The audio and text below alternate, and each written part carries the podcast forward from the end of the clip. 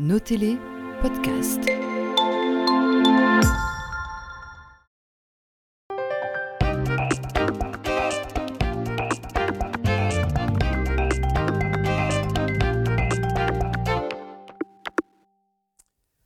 Madame, Monsieur, bonjour, bienvenue dans Zone Franche, notre entretien à cœur ouvert du mercredi avec nous cette semaine. Luc Thomas, bonjour. Bonjour. Merci d'avoir accepté notre euh, invitation. C'est une grande première dans notre émission puisque vous le voyez à mes côtés. C'est la première fois que nous avons sur ce plateau un César qui se trouve juste ici, le César du meilleur son reçu le 24 février à l'Olympia à, Paris pour votre travail de mixeur son sur le film La nuit du 12 de Dominique Moll avec Bouli Lanners. Un César que vous partagez avec vos collègues François Morel et Olivier Mortier. Félicitations hein, tout d'abord. On va parler de votre métier, de vos passions et de votre ville date. Mais parlons quelques secondes euh, de ce César. Quand je vous ai demandé si c'était possible de l'amener sur ce plateau, vous m'avez dit est-ce que ça ne va pas faire un petit peu euh, m'as-tu vu Et quand on prépare l'émission avec vous, on se dit c'est logique qu'il nous dise ça parce que votre métier c'est un métier de l'ombre et on a l'impression que c'est pas César qui va vous faire perdre la tête. Hein. Non, c'est pas l'idée. Donc euh, c'est vrai que moi j'ai pas trop l'habitude d'interview, d'être euh, face au mhm. projecteur. Euh, le métier, c'est vraiment plutôt servir mhm. les gens qui sont devant les caméras à, notre, à notre niveau. Mais bon, les interviews, se montrer, c'est pas trop mon truc. le, le m'as-tu vu, c'est pas, pas trop le truc. Ceci dit, ça en jette quand même d'aller chercher un César en direct à la télé sur, le, sur la scène de l'Olympia. Ça en jette quand même. Ça en jette, mais alors heureusement qu'on s'y attendait pas, parce que sinon euh, j'aurais stressé euh, vraiment beaucoup. Après, quand on monte, je vous avoue que j'ai eu un bug euh, complet. j'ai une amnésie de ce qui s'est passé quand j'étais sur la mmh. scène. Je suis mmh. très content parce que je voulais remercier des personnes. Mmh. Et je l'ai fait sans oublier de nom. Donc voilà, j'ai fait mon job, mais c'était ni émouvant ni humoristique. Mais l'espace de quelques minutes, vous êtes vraiment passé de l'ombre de votre métier, on va en parler tout à l'heure, hein, à, la lumière des, des projecteurs. C'est une reconnaissance pour votre métier. On en parle dans quelques instants mais vous le savez, dans Zone Franche, on aime bien vraiment faire connaissance avec nos invités. Vous êtes né à Hatt en, 1975. Vous êtes un vrai Hattois. Les parents habitaient centre-ville. Les parents Hattois, euh, trois grands frères, ils ont toujours habité euh, Hatt. Euh, mon grand-père était un des directeurs de la Floridienne uh-huh. maternelle. Et puis les grands-parents paternels tenaient une épicerie à la chaussée de Bruxelles. Famille de musiciens. Tout le monde fait de la musique chez vous. Voilà, tout le monde euh, va euh, faire de la musique à l'Harmonie Royale Union de Lorette. papa, papa, était président pendant, quelques années. Et puis euh, aussi le West Music Club pour certains. Donc papa et deux de, mes frères, et puis moi maintenant aussi. Vous jouez de la trompette à partir de, 8 ans. Voilà, il fallait un trompettiste dans la famille. Papa faisait du saxophone et de la flûte. J'ai un, de mes frères qui est tromboniste professionnel et puis un, frère qui est bassiste. Le West Music Club, c'est une belle aventure. Hein. Vous en parlez beaucoup, c'est quelque chose. Vous, êtes, euh, vous avez arrêté la trompette, vous avez recommencé assez récemment et vous êtes euh, reparti au West Music Club parce que c'est important pour vous et pour votre famille. Voilà, en fait, j'ai arrêté euh, quand j'ai commencé à travailler parce que le, travail, je vous expliquerai peut-être ce que je mmh. faisais au début, mais le travail me prenait énormément de temps. J'habitais Bruxelles impossible d'aller au répète, même le vendredi soir à l'harmonie. Donc j'ai tout arrêté pendant 17 mhm. ans. J'ai plus touché une fois la trompette pendant 17 ans. Et puis euh, en fait, euh, j'avais fait, euh, je faisais partie un petit peu des polycrocs, mais aussi dans l'ombre des polycrocs. Et puis en 2015, quand, quand ils ont décidé de se reformer pour un an, ben, mhm. j'ai fait, j'ai vu la trompette à ce moment-là. c'est vrai que par amour de, la musique et, du son, vous allez d'ailleurs en faire votre métier, ben, ça vous amène à vous occuper bénévolement, hein, c'était euh, pour, euh, pour, faire plaisir aux, amis et faire partie de la bande. Des Poulicrocs, c'est un autre, il y a l'Ouest Music Club, mais les Poulicrocs, c'est mythique aussi dans la région. Hein. Oui, bah, on s'est bien, bien, bien amusé. Euh, c'est vrai que c'était un esprit de bande, c'est-à-dire mhm. que les gens qui étaient derrière, derrière les consoles, donc il y avait Alexandre, il y avait Vivier, mhm. et tous les gens qui étaient aussi au stand pour, le, pour vendre des t-shirts et, mhm. tout ça, ben, tout le monde faisait partie du groupe. En fait, c'était vraiment un principe, même si on n'était pas sur la scène, on faisait partie du groupe. Donc on était considéré au, même titre. Et puis après, ben voilà, je suis passé un peu dans la lumière aussi euh, pendant un an avec eux. Ben, Je me mmh. suis dit, c'était un peu ma crise de la quarantaine en fait. Donc au, début, vous faisiez le son, et puis quand ils sont revenus sur scène, vous étiez sur scène avec la trompette. Voilà, parce qu'il manquait un trompettiste, et donc euh, c'était l'occasion jamais euh, de retravailler ma trompette, et j'ai relevé le défi en fait. Mais c'était, c'était, oui, voilà, à 40 ans, je me suis dit, allez, si je le fais pas un jour, des concerts rock, etc., ben, je le ferai jamais. Et c'était, c'était, c'était chouette. c'est une bande de potes, hein, les, euh, ben les poulicrocs, un peu déjantés. C'est un peu vous, vous êtes un festif dans la... Il y a votre métier qui est un métier, on, va le dire, de l'ombre, on va voir ça tout de suite, mais dans la vie, vous êtes un, homme de contact, un, festif? Euh, Festif, oui, plus savant que maintenant. Euh, disons qu'on on se calme avec un petit peu euh, avec l'âge, mais mmh. oui, j'ai toujours été quelqu'un de mmh. plutôt festif, quelqu'un de qui aime le contact. Autre passion pendant votre jeunesse, c'est le, scoutisme. Toute la famille quasiment en fait aussi. Hein. Voilà, donc euh, j'ai fait euh, tout, euh, toute la carrière scout possible. Et puis j'ai fait partie des anciens pendant quelques années. Maintenant, je suis de nouveau depuis trois ans chef d'unité avec trois autres personnes. Ah vous refaites tout ce que vous avez fait dans votre jeunesse, vous le refaites maintenant Ouais, voilà. Ah mais mes enfants, deux de mes enfants sont dans l'unité, donc je me suis dit quand on, est venu me chercher pour trouver quelqu'un, en fait, ils cherchaient quelqu'un d'un petit peu plus âgé. Et puis, puis je me suis lancé parce que les enfants y sont. Au début, je m'étais dit euh, non, j'aurais pas le temps, j'aurais pas le temps. Finalement, on le trouve le temps, et puis je, mm. voilà, c'est mon bénévolat, euh, et je me sens utile en faisant ça, et, euh, l'unité tourne bien, donc on est assez fiers de. Mm. Et ça vous a apporté quoi le, le, le scoutisme là, la sociabilité oui, un peu la débrouillardise, la gestion des conflits, c'est très important. En fait, euh, on est dans un grand groupe, il y a toujours des petits conflits et on arrive toujours à, mettre de l'eau dans son vin. Donc euh, c'est une grande école de la vie. Et vous avez trois gamins, et ils font de la musique et ils font, euh, du scoutisme. L'aîné a arrêté la musique après 5 ans, mais il, est, il fait beaucoup de sport. Et mhm. puis les deux autres continuent les, mhm. les, scouts et la musique. Oui. Alors, vous jouez de la trompette, mais vous dites je ne vais pas faire le, conservatoire, je ne suis pas suis pas assez doué, c'est ça que vous vous dites? Exactement. Et vous partez faire l'IAD voilà. Euh, pour euh, faire le son, parce que bah, vous dites comme ça, je serai encore un petit peu dans la musique, c'est ça l'idée? En fait, c'était à l'époque, j'étais euh, dans l'Os Music Club, donc j'avais mhm. des contacts avec beaucoup de musiciens très talentueux dans le jazz belge. Mhm.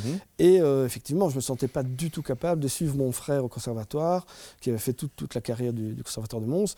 Et moi, je ne le sens pas du tout. Je n'ai mhm. pas du tout la, technique. Et donc, je, décide de faire le son, bah, d'essayer de, faire, de rentrer dans une école de son, parce que j'avais envie de garder ce contact avec les gens que, que, que, je côtoyais.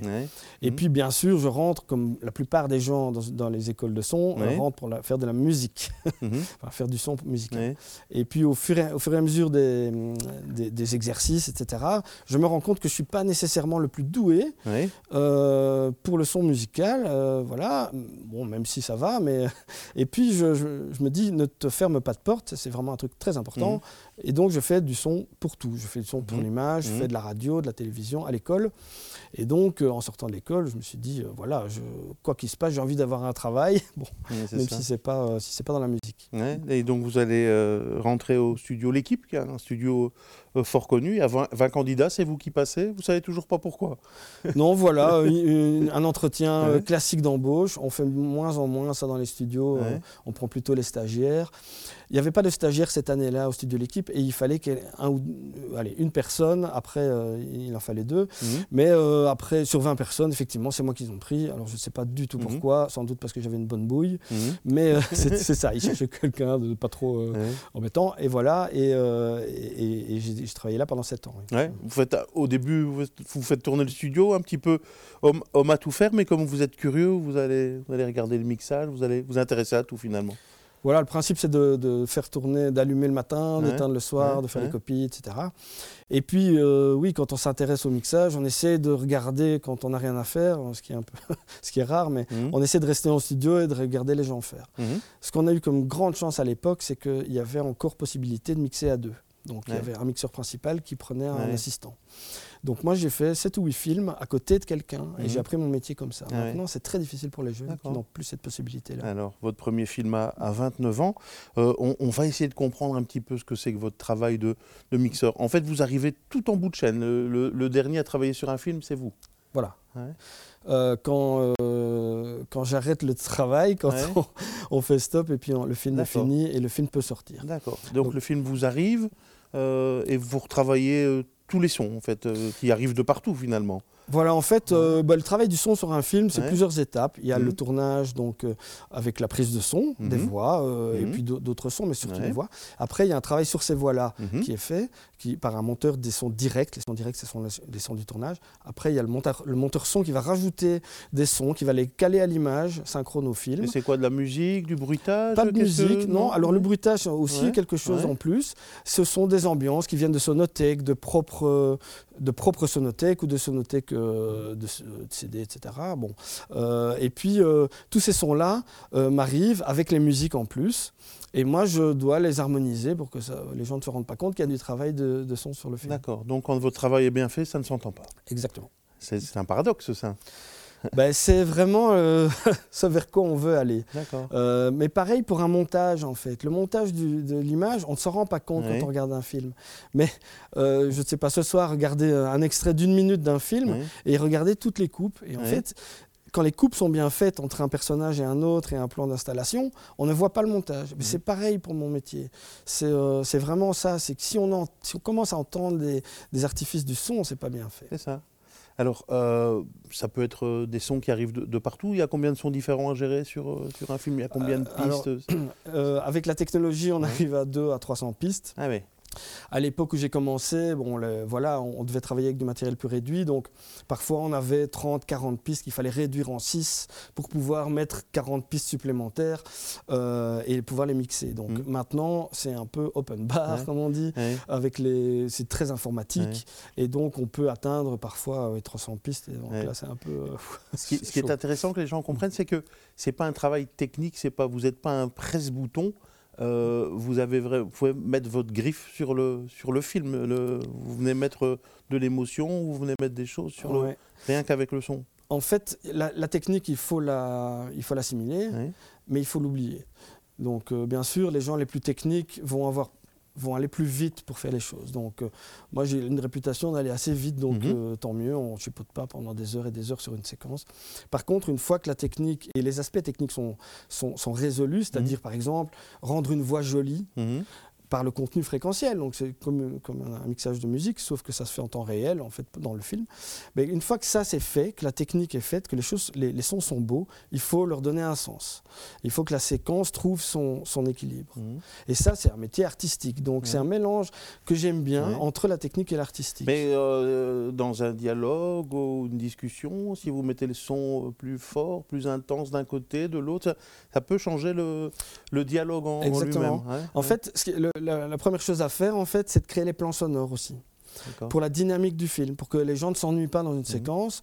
Moi, ce que j'aime bien, par exemple, c'est de jouer par rapport à la distance des gens et par rapport à la caméra, c'est d'essayer de créer des petites différences entre les plans sonores. Et donc ça, ça donne une dynamique et ça fait avancer le film.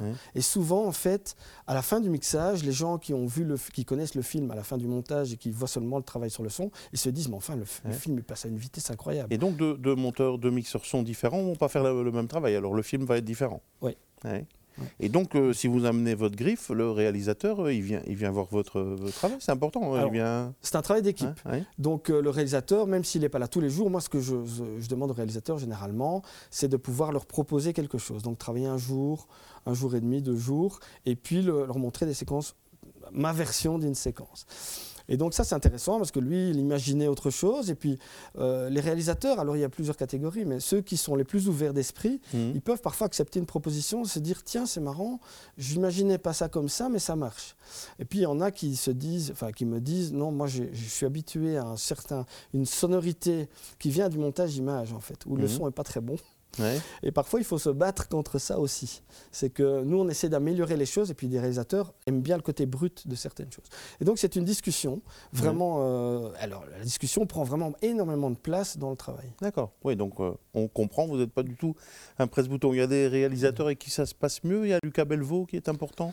Dans votre carrière. Lucas, alors, donc, euh, Lucas, j'ai commencé en faisant l'assistant de Gérard Rousseau, qui était son mhm. mixeur, sur la trilogie qu'il a réalisée en, ça devait être en 2001, 2000, 2001.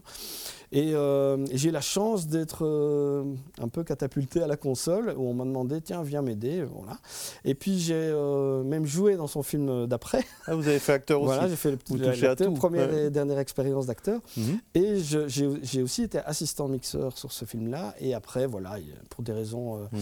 X ou Y, il s'est séparé de son mixeur. Il m'a demandé de mixer son film d'après qui était Rapt. Mhm. Et depuis, on est devenu assez, assez proches. Et, et bon, j'ai la chance de mixer tous ces films. Comment, euh, en étant belge, on se retrouve euh, à, gagner un, César avec ce, avec ce film, le, La nuit du 12 ben, C'est assez simple, c'est que moi je ne suis pas un habitué au film belge. Mhm. J'en fais de temps en temps, mais le, le, le, marché du cinéma belge est assez réduit. Donc euh, bon, les places sont chères, on va dire. Mhm. Euh, on a la chance en Belgique d'avoir un système euh, de coproduction, donc notamment au niveau fiscal, etc., des avantages qui permettent aux films français de trouver un peu d'argent pour finir le film, et souvent ça se passe au niveau de la post-production, c'est-à-dire tout ce qui est après le tournage. Et donc quand il y a de l'argent belge, généralement il faut soit venir tourner en Belgique, soit engager des acteurs euh, belges, soit de faire travailler des techniciens belges. Mmh.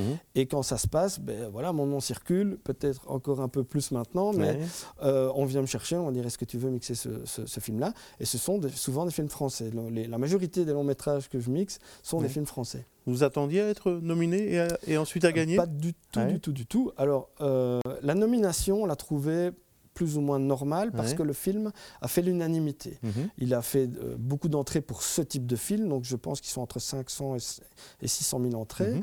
Pour ce type de film-là, c'est-à-dire un film d'auteur assez austère, mhm. c'est un très très bon score en France.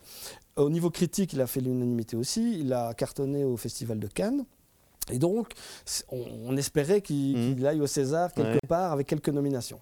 Et là, il a eu 10 nominations et le son était dedans. On s'est dit, bon, on s'est laissé emporter par la mmh. dynamique de la locomotive du film. Euh, et, donc voilà, on était très content d'être là et de profiter. Moi, j'ai découvert un petit peu le milieu. Magnifique aventure. Voilà. Vous avez passé une belle soirée, j'imagine. Ah super, oui, la soirée était, très sympa. Vous avez euh, le prix à trois, pourtant il y a un quatrième larron. Hein, il y a oui, et donc il y en avait un qui n'était pas là, euh, qui n'aime pas trop les, festivités. Mmh. Et puis oui, de temps en temps, en fait, on, nomme aussi le, monteur des directs. Donc c'est celui qui monte les voix qui ont été enregistrées mmh. sur le tournage. Euh, en France, la tradition, euh, c'est d'avoir trois personnes. C'est le, les trois chefs de poste, comme on dit. Le preneur de son, le monteur son, le mixeur. Mhm. Il y a le monteur des directs qui est très important, qui est de plus en plus nommé. Euh, il était mhm. d'ailleurs nommé au Magritte. Et sur le film, c'est un tournésien qui s'appelle Étienne Carton. Mhm. Et donc voilà, pour le même prix, il était sur la scène avec nous. D'accord. on, lui rend, on, lui rend, on lui rend hommage.